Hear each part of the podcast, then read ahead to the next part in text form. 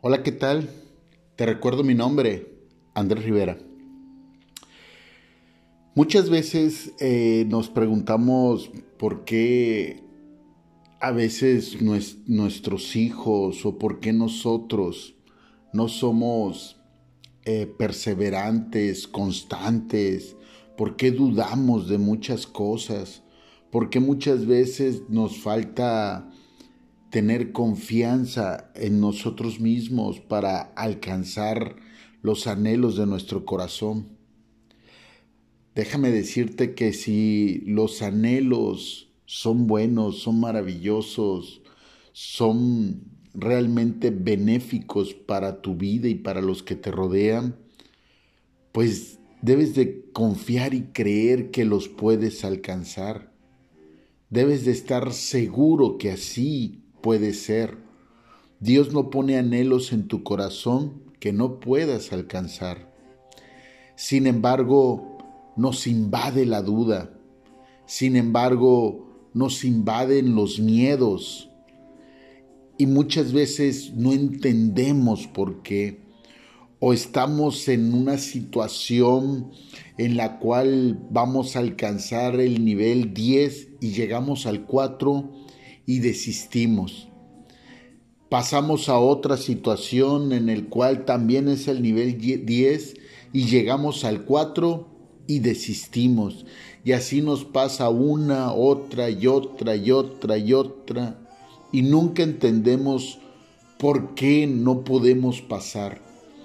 Culpamos, justificamos a un sinnúmero de circunstancias que no tienen nada que ver verdaderamente con los miedos internos y con la falta de fe que tenemos.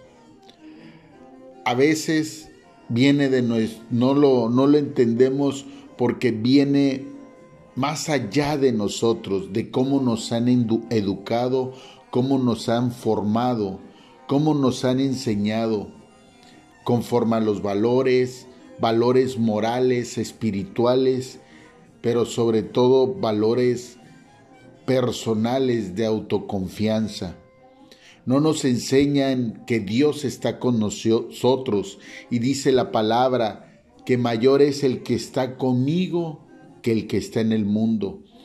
Mayor es el que está conmigo, el que está en ti y el que está contigo es Dios, porque Dios tiene pensamientos de bien y no de mal pero no lo, no lo asimilamos y no lo creemos porque no nos no lo, lo enseñaron.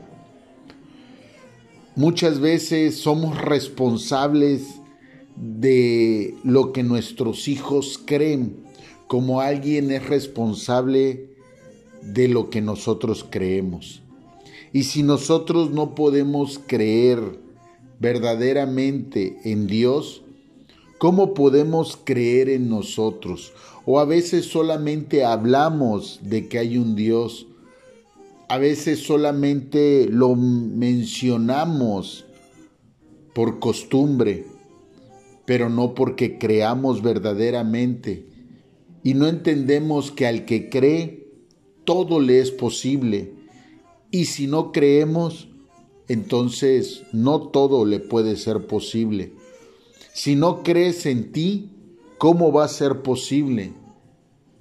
Menos si no crees que Dios te puede ayudar para que alcance los anhelos de tu corazón. Dice el libro de Segunda de Timoteo capítulo 1, a partir del versículo 5, trayendo a la memoria la fe no fingida que hay en ti, la cual habitó primero en tu abuela Loida y en tu madre Eunice, y estoy seguro que en ti también, por lo cual te aconsejo que avives el fuego del don de Dios que está en ti por la imposición de mano, porque no nos ha dado Dios espíritu de cobardía, sino de poder, de amor y de dominio propio. Amén.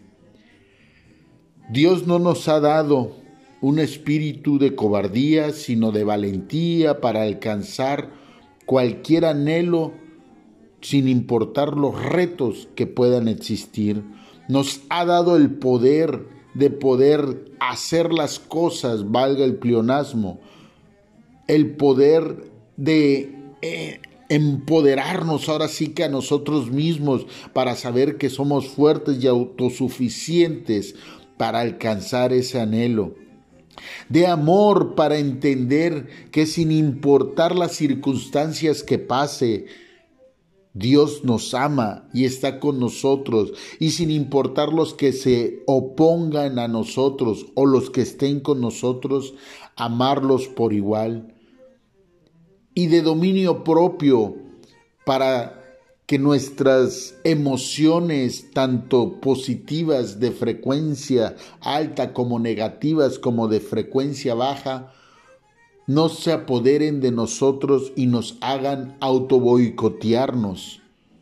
Por ello, esa es base para que nuestra fe esté siempre en nosotros fuerte y esos valores nosotros los tenemos a veces de nuestros padres, de nuestros abuelos, como lo marca la misma palabra, y otras veces cuando no tenemos padres, ni madres, ni nada, lo obtenemos de fuentes secundarias. Amigos correctos, personas que hablan de la palabra correctamente, libros, audios correctos, en fin, tantas cosas. Por ello, cuando Timoteo se refiere a él, cuando Timoteo, cuando Pablo, mejor dicho, se refiere a Timoteo, le dice que no duda, no duda, y él sabe que no tiene una fe fingida, porque conoce a su abuela Loida y conoce a su madre Eunice. Dice la palabra, ¿quieres conocer el árbol?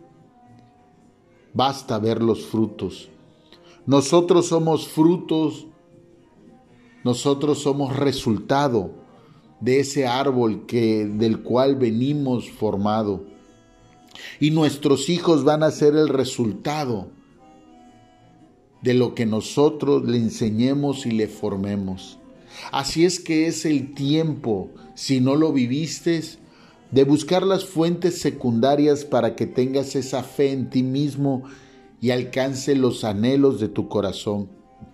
Y si ya estás formado correctamente y estás en la búsqueda y en la lucha de los anhelos de tu corazón, es el tiempo también de igual forma, si tienes sobrinos, hijos, personas menores que pueden obtener algo positivo para llegar a tener fe en ellos mismos y fe en Dios, creo que es el momento de que puedas poder enseñarle a no tener fe fingida, sino al contrario, tener ese poder y dominio propio para que sepan que con el amor podrán enfrentar cualquier cosa y alcanzar cualquier anhelo, porque Dios no les ha dado espíritu de cobardía, ni tampoco a nosotros. Así es que sigamos adelante y veamos y, y démonos cuenta qué tan importante es enseñar a, los, a las generaciones que siguen la importancia de la fe. Y si nosotros en algún momento dado nos hemos encontrado en la parte de que por alguna razón perdemos la fe en algún punto o nos topamos en algún punto para alcanzar alguna meta y nunca las logramos alcanzar, creo que ya te has dado cuenta que muchas veces son por las cosas que tenemos sembradas en nosotros mismos por nuestras enseñanzas mm, no erróneas, enseñanzas todavía eh, faltantes de otros recursos. Así es que levántate y sé valiente. Recuerda, al que cree, todo le es posible. Y si Dios cree en ti, ¿por qué tú no vas a creer en ti mismo? Ten fe en ti también, porque Dios tiene fe en ti. Hasta la próxima.